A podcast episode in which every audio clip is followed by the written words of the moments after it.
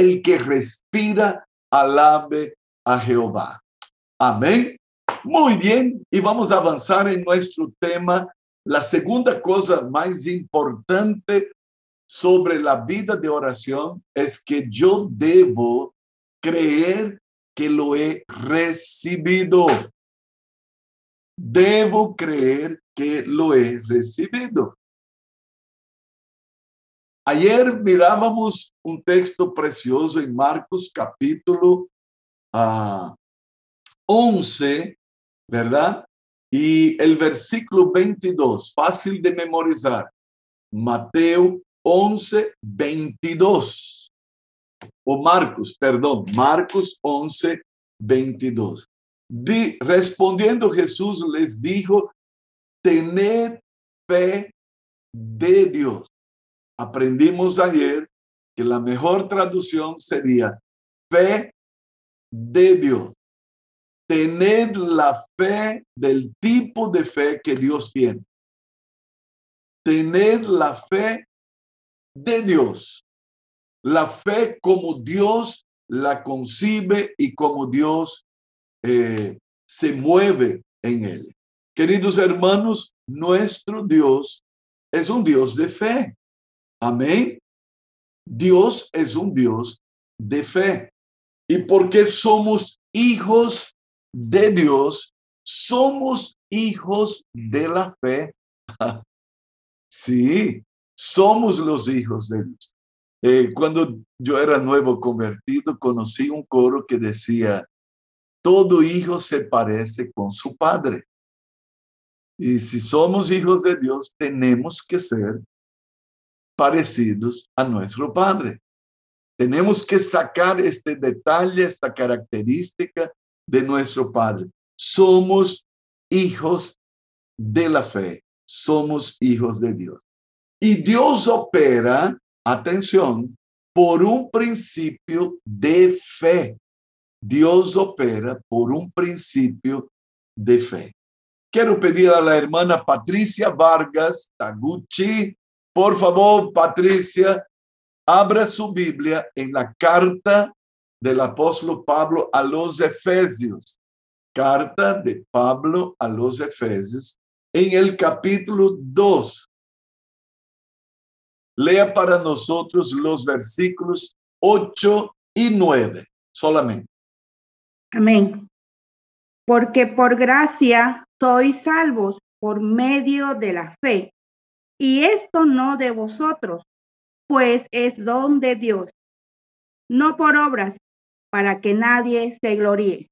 Ok, ok.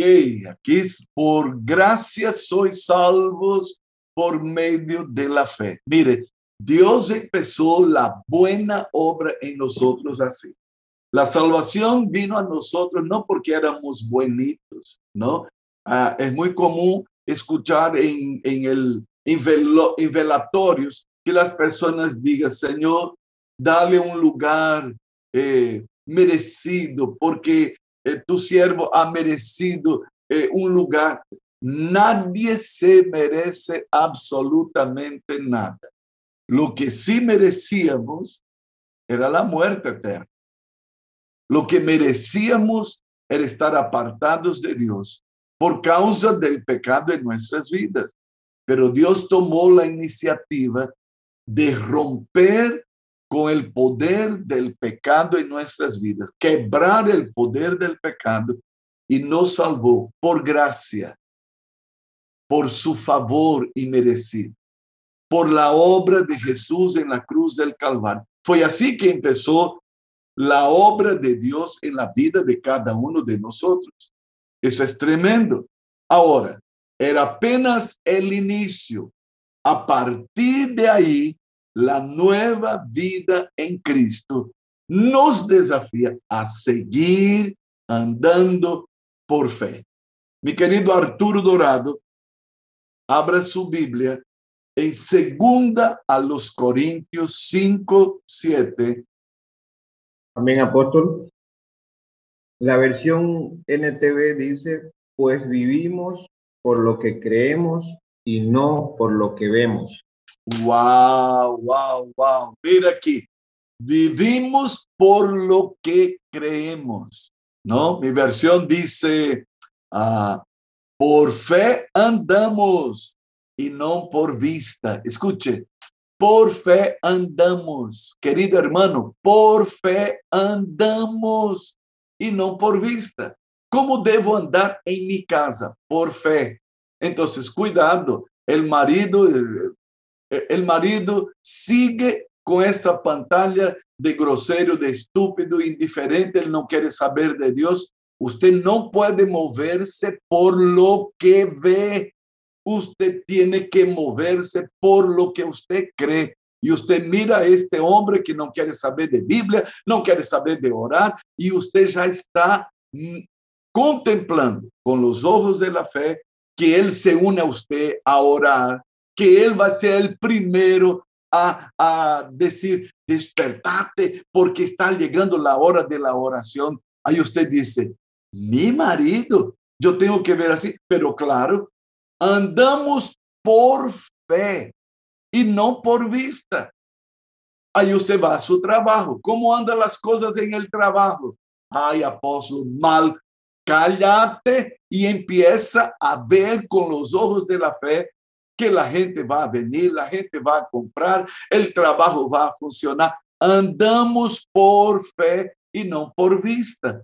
Usted va a tener que hacer un examen ahora.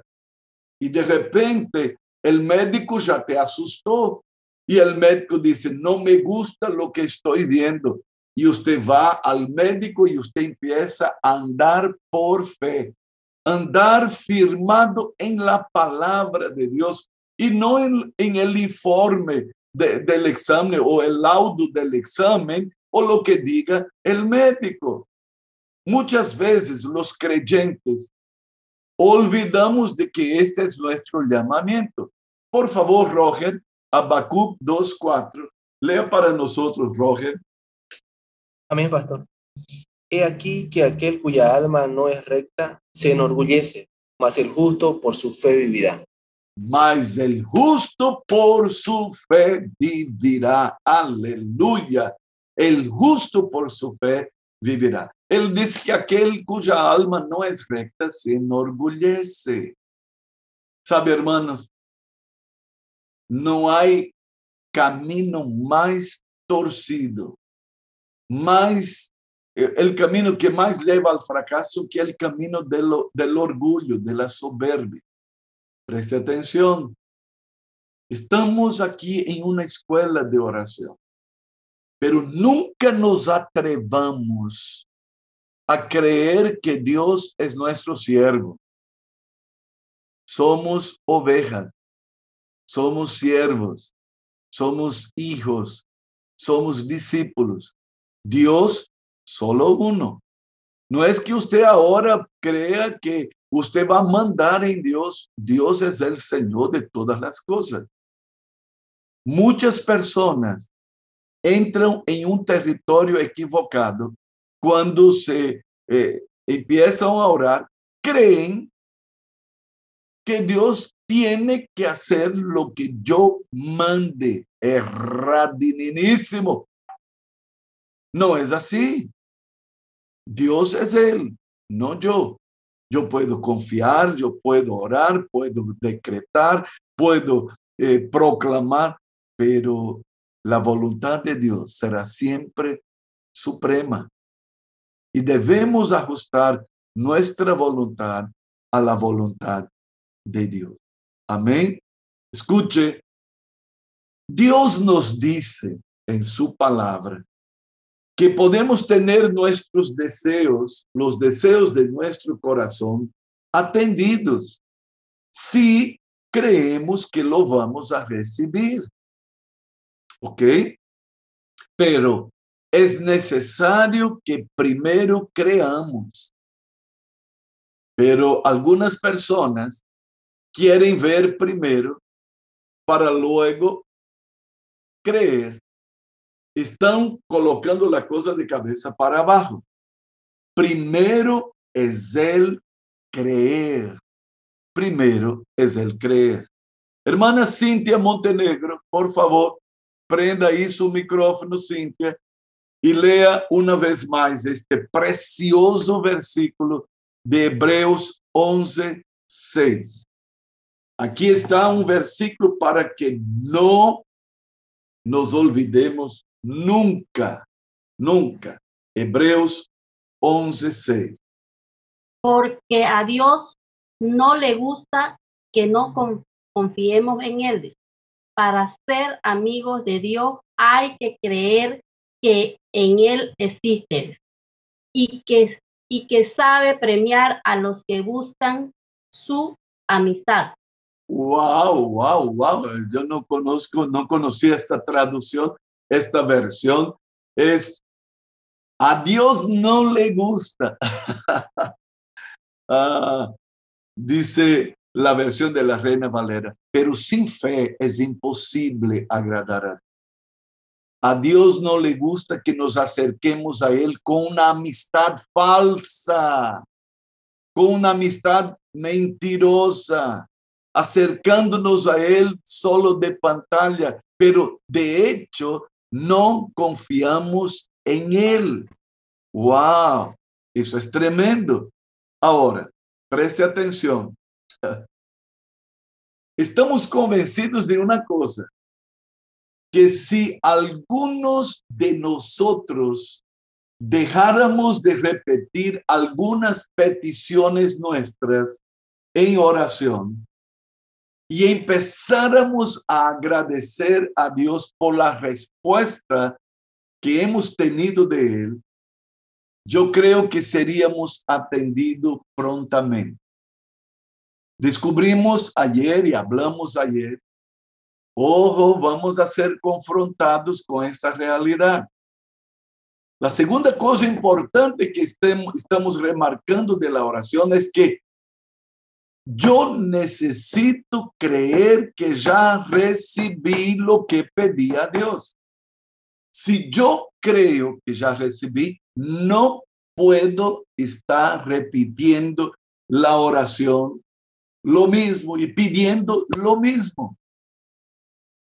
Y ojo, si una persona pide lo mismo por segunda, tercera, cuarta, quinta y muchas veces, es porque no cree que haya recibido lo que pidió por primera vez. Ay, ay, ay, ay, ay, ay, ay. Pido una misma cosa, una, dos, tres, cuatro, cinco, seis, si yo tengo esta actitud delante de Dios, es porque no he creído que recibí de Dios lo que pedí por primera vez.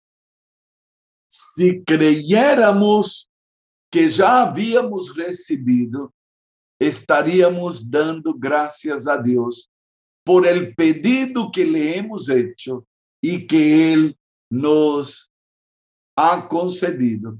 ¿Y sabe qué pasaría? El resultado, la respuesta se manifestaría. Ahora, preste atención. A veces hay circunstancias muy difíciles y no ven y, nosotros nos vemos muy tentados a desistir de orar cuando la oración no es respondida prontamente.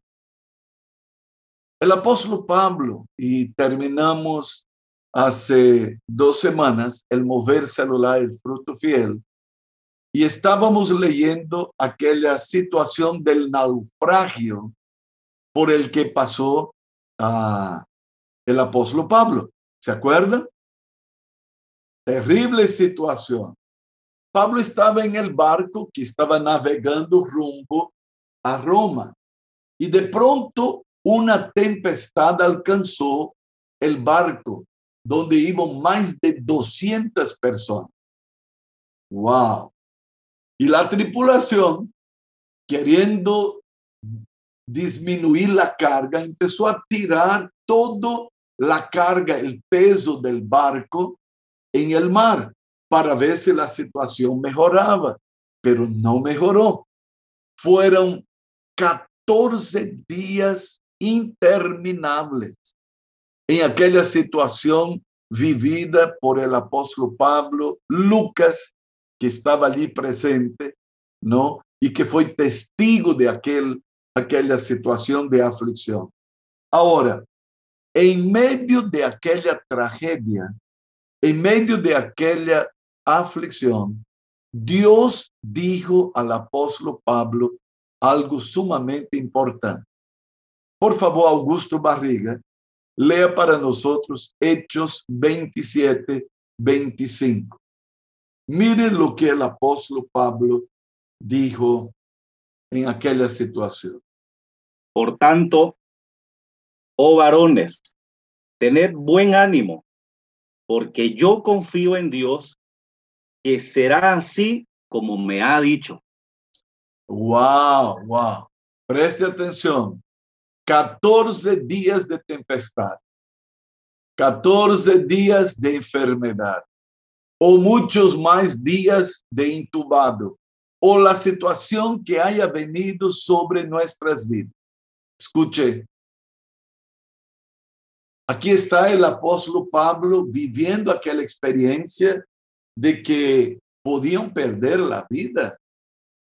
Pero el apóstol Pablo anima a todos allí en aquel barco y dice, tengan buen ánimo, porque yo confío en Dios. La última canción que cantábamos decía justamente eso.